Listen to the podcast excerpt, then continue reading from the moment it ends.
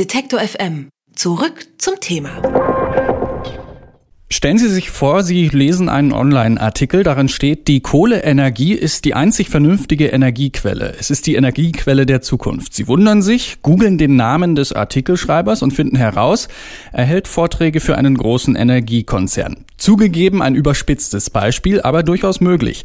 Um solche Recherchen überflüssig zu machen, haben zwei Studenten nun eine Erweiterung für Internetbrowser entwickelt. Kahoots heißt das Add-on und soll Verbindungen und Mitgliedschaften von Journalisten anzeigen, die Online-Artikel veröffentlichen. Verantwortlich für das Projekt Kahoots sind Jonas Bergmeier und Alexander Barnickel. Hallo, ihr zwei. Hallo. Hallo.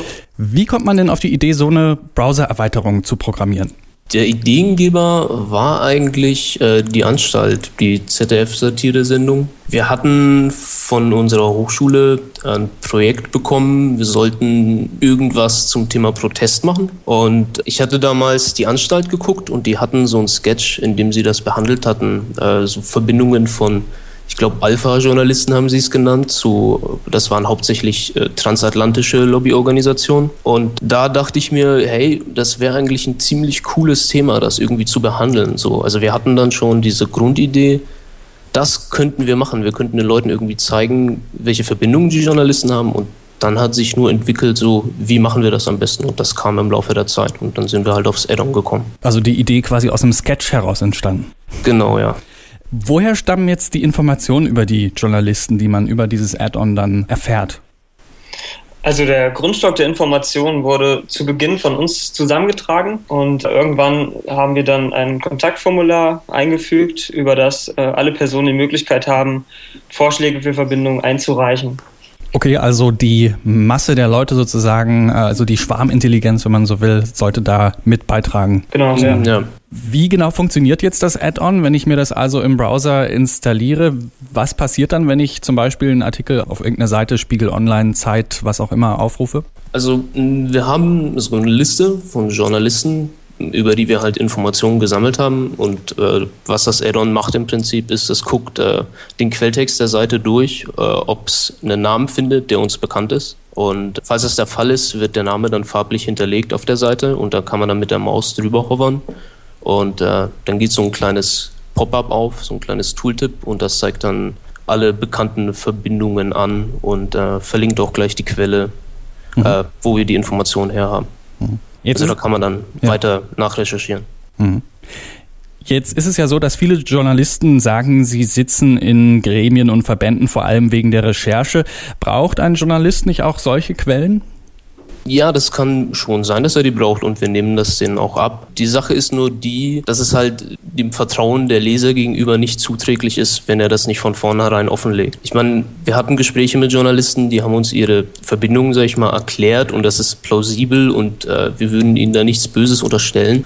Es ist aber so, wenn Sie von vornherein sagen würden, hör zu, äh, liebe Leser, ich bin hier und da, dann ist der Vertrauensverlust hinterher nicht so groß, wenn ich äh, dann im Nachhinein rausfinde, hey, der Typ äh, hält Vorträge für die äh, Energiebranche. Das ist was anderes, wenn ich das selber dann im Nachhinein rausfinde, wie wenn er von vornherein sagt, hier könnte ein Interessenskonflikt vorliegen. Habt ihr Rückmeldungen bekommen von Journalisten, die durch dieses Add-on also damit schon Erfahrungen dann gemacht haben? Ja, haben wir. Also wir hatten Journalisten, die betroffen waren, die das einerseits gut fanden, was wir machen, und wir hatten auch welche, die gesagt haben, das finden sie nicht so toll. Alle haben aber eigentlich gesagt, dass Transparenz wichtig ist und sie sind auch dafür. Das Problem war mehr äh, Kleinigkeiten. Hm. So, äh, dass irgendwie eine Quelle nicht genau richtig äh, wiedergegeben hat, was für eine Position sie jetzt äh, in der Vereinigung haben. Hm. Einige Journalisten kritisieren, dass durch eure Browser-Erweiterung das Persönlichkeitsrecht verletzt wird. Von gläsernen Journalisten ist die Rede und davon, dass auch Mitgliedschaften, die nicht unmittelbar mit dem Beruf was zu tun haben, angezeigt werden. Was sagt ihr dazu? Also das finden wir überhaupt nicht nachvollziehbar, weil die Informationen, die wir bekommen oder die wir verwenden, sind alle ohnehin schon öffentlich verfügbar. Wir sind in dem Sinne nichts anderes als Google und Wikipedia, das einfach die äh, Informationen aggregiert und weiterleitet. Wir schnüffeln niemanden hinterher. Wenn ein Journalist ein Problem damit hat, dass eine Information über ihn verfügbar ist, dann müsste er sich an die Organisation selber wenden, die ihn meistens dann in Mitgliederlisten ausweist. Also man kann uns nicht unterstellen, wir würden hier was offenlegen, was äh, vorher privat war, weil die Informationen ohnehin schon da sind. Mhm. Und die Informationen, die ihr da zusammensammelt von den Journalisten, wie viele Quellen habt ihr dann so? Also verifiziert ihr das dann nochmal, wenn ihr sowas also aus dem Schwarm dann sozusagen mitgeteilt bekommt? Ja, auf jeden Fall. Also wir schauen uns die Quellen ganz genau an und versuchen auch immer, wenn der Fall nicht gegeben ist, dass eine Primärquelle äh, eingetragen wurde, Primärquellen zu finden. Hm. Also da gibt es schon ein, ein ganz genaues Vorgehen. Ja, genau. Das Add-on ist jetzt mittlerweile schon mehr als 1400 Mal runtergeladen worden. Habt ihr das erwartet? Nein, ich glaube, haben wir beide nicht erwartet. Hm. Oder? Nee, auf keinen Fall. Nee. Also das ist ja erst im äh, Studienkontext entstanden und äh, da sind wir erstmal davon ausgegangen, dass das jetzt vielleicht ein paar vielleicht ein paar hundert Nutzer nutzen könnten irgendwann mal, aber dass es jetzt gleich so einschlägt, haben wir nicht erwartet, nein. Hm. Was kann eure Browser-Erweiterung tatsächlich bewirken? Sagen wir mal so, Aufmerksamkeit bringt es auf jeden Fall schon mal auf das Thema.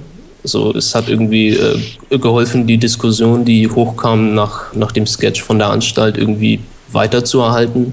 Das Schöne ist, dass manche Journalisten von sich aus jetzt langsam kommen und sagen, ja, das ist eigentlich richtig und wichtig und äh, wir müssen da irgendwie was tun. Wir machen uns, glaube ich, keine Illusion, dass das großartig weltverändernd ist. Aber immerhin lässt sie Diskussion irgendwie aufrechterhalten und so das Bewusstsein, dass da was vielleicht getan werden sollte. Wie geht's da jetzt weiter mit dem Add-on? Stockt ihr die Datenbank immer noch weiter auf oder was habt ihr in Zukunft vielleicht geplant? Also es kommen auf jeden Fall täglich neue Vorschläge dazu. Wir sind gerade äh, stark damit beschäftigt, diese Vorschläge auch zu verarbeiten und die Quellen zu überprüfen.